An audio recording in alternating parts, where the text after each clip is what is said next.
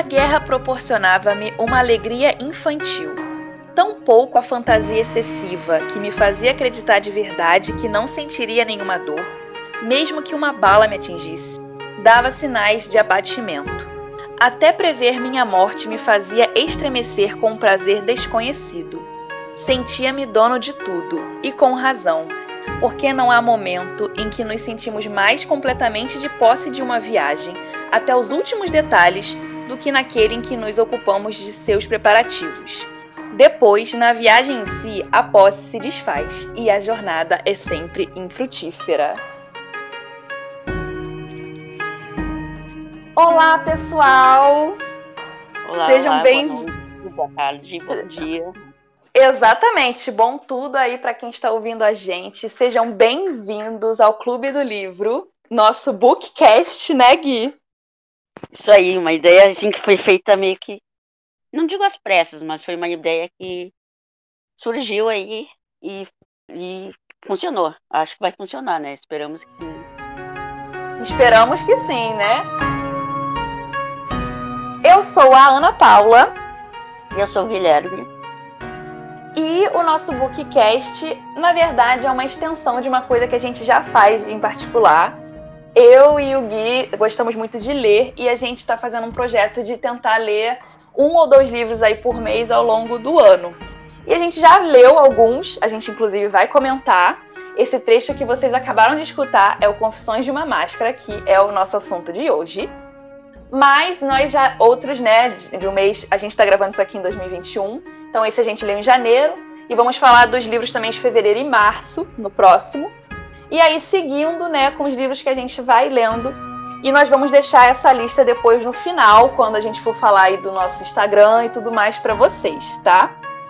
Mas é, a gente quer compartilhar com vocês essa experiência de leitura. Às vezes, começar a ler um livro pode ser um pouco cansativo, nós também gostamos, né, Gui, de ler vários estilos diferentes, autores de várias partes do mundo, inclusive brasileiros. E é uma forma de tentar incentivar vocês também a lerem e, quem sabe, até participar com a gente dentro aí da, das nossas leituras, né, Gui? Exatamente. É, a gente já começa com o estilo né, de um autor japonês, né? Já começa janeiro com primeiro primeiro episódio já com um autor ocidental, né? Uh, depois Exatamente. a gente vai tem autor brasileiro, tem autor inglês.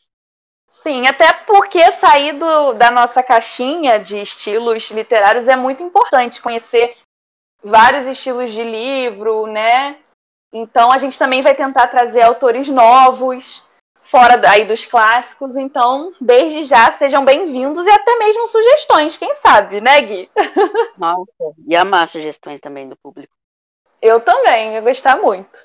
Bom, e como o Gui já, já falou, né, e ele inclusive vai introduzir melhor aí o nosso livro, hoje a gente vai comentar um pouco do Confissões de uma Máscara, tá? E é um livro aí com bastante coisa a ser dita sobre ele. É um livro curto, né? É um livro bem curtinho até, mas que é super profundo, super denso. Mas para a gente começar a falar deste livro em si, a gente tem que falar do autor, né, Gui? Nosso autor japonês, ele é o Yuki Mishima, né? Ele é um autor de, ele é um autor bem famoso lá no Japão e um pouco polêmico, porque o primeiro livro dele foi é a Confissão de uma Máscara, foi publicado em 48 e dizem que pode ser autobiográfico, né? Não, não sabemos, apesar de não, não ter evidências. Por quê? O Mishima, ele foi, fez parte de, desenvolveu Uh, ele tinha um grupo de samurais, ele, ele era o patriota, né? Para quem não sabe, na, no Japão, principalmente em época de guerra, tinha todo esse patriotismo do samurai, da honra, e ele fazia parte, né? Uh, e aí, inclusive, ele, ele se matou, depois ele tentou dar um golpe, lá na época, acho que na, na década de 70, ele tentou dar um golpe, e acabou não conseguindo. Ele mais um, um grupo lá de, de, de dos que estavam junto com ele, né? Uh, sociedade do Escudo, o nome da sociedade deles. Uhum. Eles tentaram dar um golpe, não deu certo, e aí ele acabou se matando numa forma que uh, se chama Hariraki. É, hara, Haraki. Haraki. Né? Que é quando o samurai ele corta ele pega, se corta do abdômen, uma, da, acho que é da direita, para a esquerda. E aí um outro samurai corta a cabeça. É, uma, é meio que um ritual para morrer de uma forma honrada. Então ele ele já queria morrer. Ele, ele queria morrer no, no, Parece que ele queria morrer no. Na, na, não queria envelhecer, ele queria morrer no, no auge da beleza dele, né? Foi, era onde ele, nos anos 70, ele, ele era bem jovem ainda, né? Então, Sim. dizem que o Confissões de uma Máscara tem um pouco disso, porque não só Confissões, mas eu acho que a obra dele, dele como um todo. Eu li dois livros Sim. dele, esse e mais um outro, e são aspectos bem uh, obscuros e densos que tem nas, na, nas, nas narrativas. O Confissões mesmo, a gente vai pegar, a gente pega um, pode pegar pequenos traços que podem remeter também à vida dele, como Com a gente vai ver a gente vai ver o personagem, ele é meio que obcecado pela morte, e o Mishima era, né? Assim como o personagem também ele era é, homossexual, a gente vai debater, isso vai ser o principal, né, debate uhum. aqui. E o Mishima também era, era homossexual. Então, detalhes que, pelo menos em Confissões de uma Máscara, tem esse, essa, esses detalhes que podem remeter à autobiografia do, do autor. Sim, exatamente. É, a morte, né, quando a gente vai falar aí a morte do Mishima, trouxe, é carregada dessa poesia, como o Gui falou aí muito bem. Ele até escreve na manhã antes dele morrer, né? A vida humana é finita, mas eu gostaria de viver para sempre. E essa essa vontade do Mishima de transcender a existência também aparece nas obras de uma forma muito profunda. A gente hoje vai falar do Confissões, né? Como realmente essa visão aí autobiográfica, tudo que vai passar em volta desse protagonista. É um livro aqui bem é, escrito em primeira pessoa, extremamente pessoal, né? Com aquela única, com aquela visão unilateral. E a gente consegue perceber isso, né? Essa visão muito bela da morte, que a morte é um fim dentro de um local, mas que você vai se perpetuar a partir de outro. E alguns dizem, né, que o Mishima preparou o seu suicídio, né, Gui? Ele, ele fez um preparo aí de, de meses para poder realizar isso. Ele, ter, ele traçou aí um cenário tudo para poder fazer, justamente por querer fazer disso também uma expressão de arte, né? O que é, acho que nem cabe nós. Vinha, é uma coisa que ele vinha já há um tempo elaborando, né? Já estava no plano dele. E o que eu até acho, né, que nem cabe a nós, do, com o nosso olhar aqui é, ocidental, né, julgar, porque o Oriente existe. Isso, né, a gente está falando de um Japão aí, apesar de ter morrido nos anos 70, tem toda essa influência, como o Gui falou, muito aí de samurais, da cultura, da filosofia, então é um olhar aí, é, por isso que é legal a gente falar do autor, né, para a gente entender onde ele está dentro do seu contexto cultural, quem é ele, então, faz, se faz muito interessante e acho que dá um ar maior para a obra em si.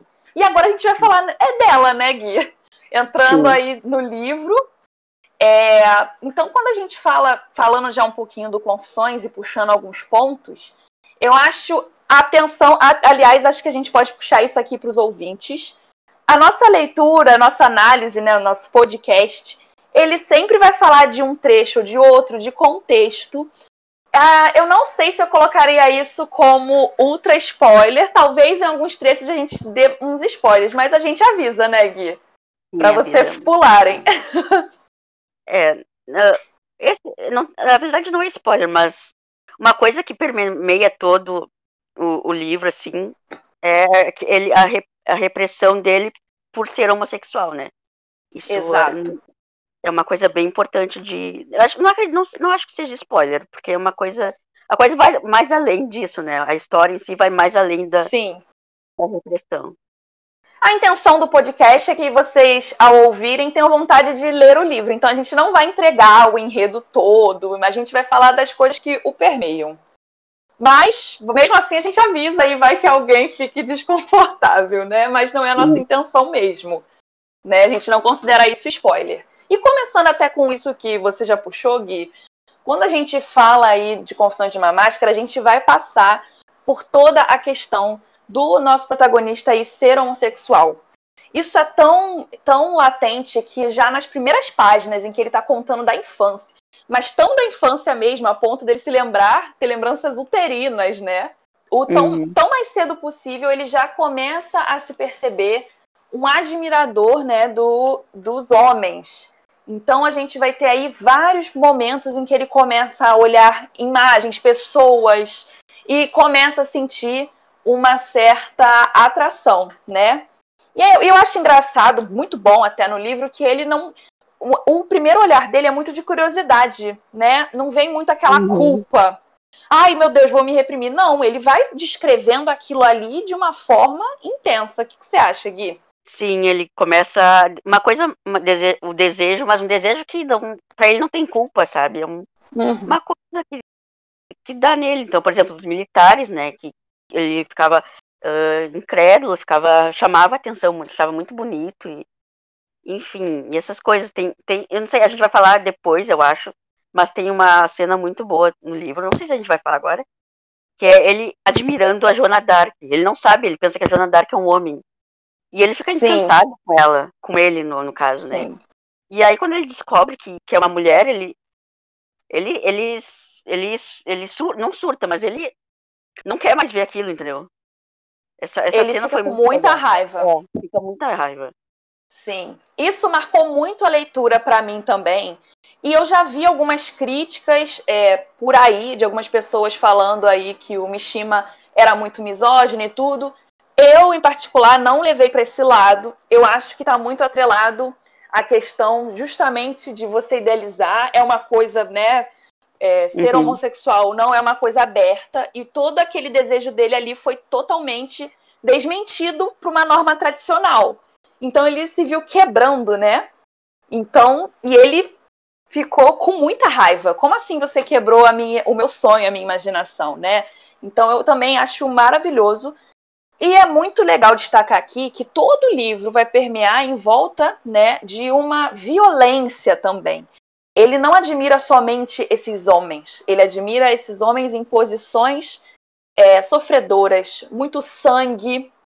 Você vai ter muita descrição de sangue, muita descrição, até às vezes de excrementos. Não é exagero, uhum. né, Gui? Então tem sangue, tem vísceras, então. E é o cru, né? Ele quer chegar realmente uhum. ao, ao cerne, né? Quando ele é, começa a admirar por essa forma o corpo nessa forma mais pura possível, que é a morte. Né? Acaba se ligando aí ao desejo também de ver alguém morrendo ou ele mesmo de morrer.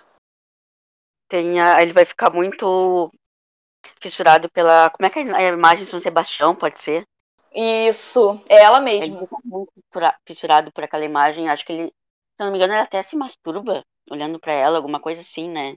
Começa a Sim. se tocar e ele não utiliza o nome, né, as palavras masturbação, é tudo sempre escrito com bastante nuance. Aí ele vai chamar de mal vício, né? Isso, ele vai, ele vai usar nuances aí e ele, né, percebe o que, que ele, ele gosta, né? E essa imagem que a gente está falando aqui é do Guido Reni, para quem quiser ir pesquisar, que é São Sebastião com as flechas, né, e com os braços levantados. E aí mais uma vez a questão do sacrifício, a questão do sangue, né? Dessa beleza aí na morte. É lógico que não havia aí nenhuma relação direta com prazeres sexuais, mas o cheiro de suor foi aos poucos despertando em mim o anseio tenaz e sensual por coisas como o destino dos soldados. É porque, mais uma vez, ele ligado à imagem do culto, né? Eu, eu li, quanto eu lia, eu, eu tive essa impressão que ele não só fazia dos homens um objeto sexual, mas sim também seu objeto como se fossem é, sua musa, digamos assim, né? Então essa imagem de um homem másculo suado, sujo, uhum. com pelos. E essa questão do pelo também perpassa aqui quando ele vai falar de um primeiro amor, né? Uma primeira Sim. paixão platônica. Então ele destaca muito que tem a questão dos pelos aí, né?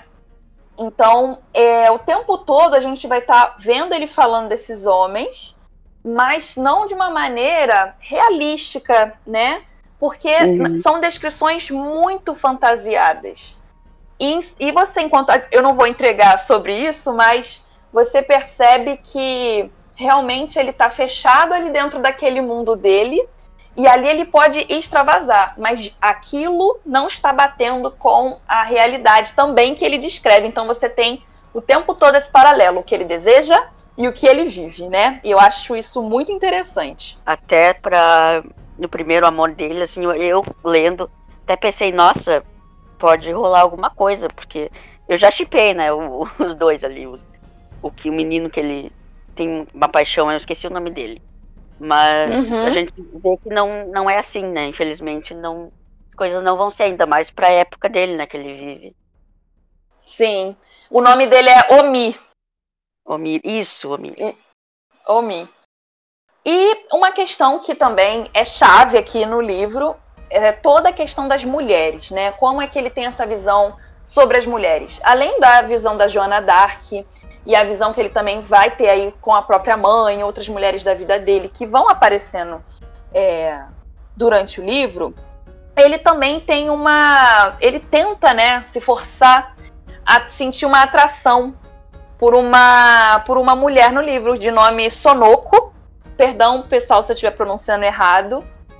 É, e aí, ao mesmo tempo, né, ele desenvolve aquilo no livro. Também, sem entregar muito, ele vai tendo pensamentos mas ele em nenhum momento vai ele pensa assim, como é que o outro se sente? Então é uma coisa extremamente até um pouco narcisista, né? Mesmo sendo um relato pessoal, não existe nenhum momento por ele um questionamento do tipo, como será que ela ficaria se soubesse, não sei o quê, e que eu não, ele, ele é muito pensando nele, na questão, né, é, como é que eu estou como é que eu vou ser feliz ou infeliz, né? Eu vou até ler aqui um trecho também para vocês, é, abrindo agora. Será que na prática do meu mau hábito eu não pensara sequer uma única vez em alguma parte do corpo de uma mulher? Nunca chegar a sequer tentar? Não, nunca. Ele se responde, né? Dizia a mim mesmo que não fazia por mera preguiça. Em suma, eu não sabia de nada. Não sabia que nos sonhos dos meninos de todas as noites, exceto nos meus, apareciam mulheres, meninas vistas de apenas de relance, em alguma esquina da cidade durante o dia, cada qual desfilando nua de um lado para o outro. Ou seja, ele tem certeza que para ele isso não acontece, né? E ele se debate muito no sentido de que sim, eu sou um injustiçado por isso e eu quero pensar em mim, como eu estou e também é uma característica muito importante desse livro, né? O bem-estar ou o mal-estar desse protagonista. Uh, eu vou, eu achei aqui também um trecho que, que fala: para mim, Sonoko era a encarnação do amor que me levaria à normalidade, às coisas espirituais, à eternidade. Olha Esse aí, trecho, é para mim ele representa assim, porque em todo momento que ele tá com ela, ele ele quer porque quer, eh, ele sente que aquele amor, porque ele sente uma, uma, uma, empatia por ela, mas não é o amor que, sente, que, ele sente, que ele sente pelos meninos, né? É um amor de, de amizade, assim, mas ele quer porque quer que aquele amor aconteça no sentido Sim. de casamento e, e, tudo. Então, é uma briga interna que ele tem, assim, durante toda a relação, todo o livro, praticamente. Sim. E ele mas, pensa o tempo todo, com ela eu vou é. me fazer normal, eu vou largar do meu mau hábito, não vou mais pensar nisso, vai estar tá tudo bem. Mas também o tempo todo ele flerta com a ideia, é, alguns momentos, né, alguma ideia de largar tudo, suicida mesmo, né, essa ideia de não vai dar, tá muito difícil. Então é essa coisa, né, de ir e vir dentro aí do mesmo contexto, né, estando com a Sonoko. E a gente sabe muito pouco da Sonoko, né? As descrições dele são breves, digo até com relação aos sentimentos, mas a gente percebe que ela gosta dele, de fato, né? Sim, ela, ela gosta dele, mas não é do jeito, né? Que infelizmente não, não é do jeito que ele. Ele não consegue ter o que, ela, o que ela tem por ele, né? Exatamente. E toda essa história ganha né, essa capa maravilhosa quando a gente fala da narração do Mishima que eu acho genial, é muito densa. Esse livro aqui se passa nos anos 40, então a gente tem todo o contexto da guerra, né? Todo o contexto do Japão.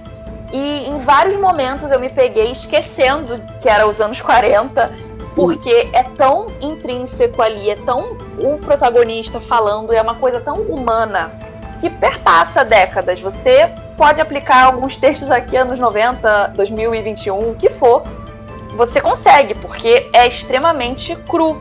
É cru tanto para falar da carne e tanto para falar dos sentimentos, né? Sim, é um livro que ele trata do, do interior humano, né? Então, é um interior humano que pode acontecer hoje, pode ter acontecido ontem, pode acontecer no futuro, sabe? Exatamente. Então, é uma coisa muito subjetiva. Exatamente. Então, e é essa subjetividade que me conquistou no Confissões de uma Máscara. É, eu amei esse livro. Eu, eu falei aí para vocês no início que era curtinho, né? Ele tem menos de 200 páginas, então é uma ótima pedida aí para uma leitura rápida. E de fato te leva a pensar muita coisa da sua própria vida. Em alguns momentos você pode até querer julgar o protagonista, né? Pensar positivo ou não dele, justamente por mostrar inúmeras facetas. Então, é, é muito legal, é uma leitura muito rica. É, eu e o Gui gostamos muito da leitura, a gente achou muito proveitosa mesmo. É uma leitura japonesa, né? Por isso que a gente até contextualizou aí um pouco do próprio autor, para ter todo esse olhar enquanto lê. E muito proveitosa, né, Gui? Sim, é, e é um livro LGBT, né? Que a gente tá. Geralmente, eu pessoalmente gosto desses livros LGBTs mais adultos, tratam de sério de um tema mais sério, né? Não de uma maneira mais juvenil. Eu, eu não, não, não gosto muito. Então, para mim foi um, um prato cheio. Eu, em geral, em particular, não gosto muito de livros. Poucos são os livros infantos juvenis que eu gosto. Então, eu, eu acho Confissões, assim, excelente. Ele se mesmo aí se passando na visão, né, ali só do protagonista, é maravilhoso você perceber essas nuances bem profundas e sim, né, essa classificação dele de ser um livro LGBT é maravilhosa. E por just... mesmo assim, ele saindo do que a galera às vezes pensa, né? Um com amor Simon aí, um livro mais leve. Não, esse é bem mais pesado, mas vale muito a pena, muito mesmo. É, ele não, não é, claro, não é classificado como LGBT, a gente que tá botando essa classificação. Isso. Mas ele é um, é um livro que tem essa, essa causa, assim, né? Sim. Tudo se passa ao redor da sexualidade. E quando a gente fala de sexualidade, a gente não está falando sexo, né? O sexo é um ato em si. A sexualidade também vai estar envolvida na expressão do corpo, nos desejos, no toque. E isso tudo move essa narrativa do início ao fim. Então, não, essa classificação para ele é excelente, ao meu ver. Bom, pessoal, então a gente finaliza, né, Gui, a leitura o debate de hoje por aqui. É, eu espero que vocês tenham gostado e que, né, tenham ficado curiosos, curiosos para ler, né? E a gente a gente agradece. Depois nos contem o que vocês acharam. Sim, esse livro não é muito fácil de ser achado. Vocês vão achar mais fácil na versão e-book. Mas na estante virtual, não é merchan, inclusive quem dera que fosse.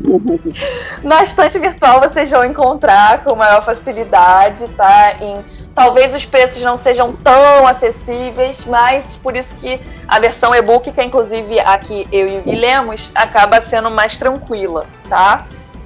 É, então é isso, a gente fica por aqui, espero que vocês tenham gostado. Sigam o nosso Instagram, BookcastClub. A gente posta lá né, atualizações, a gente vai postando aí ao longo do ano também nossa lista, né? Os próximos podcasts que irão vir, e a gente espera aí é, a participação de vocês. E quem lê o livro aí, gostar ou não, conta pra gente. Que a gente, no, a gente pretende, né, Gui? Quem sabe, no final de cada podcast, ler aí uma mensagem outra de vocês em, a respeito do livro. Né? Isso vai ser bem interessante. A gente pretende também voltar não só a discutir livros que a gente está lendo, mas de repente trazer um tema de vez em quando sobre literatura, alguma coisa aí que esteja falando falando no, na, nas redes, enfim. Exatamente. Então a sugestão de vocês vai ser sempre super, super bem-vinda. E é isso, Muito um super beijo e obrigada. Tchau, tchau.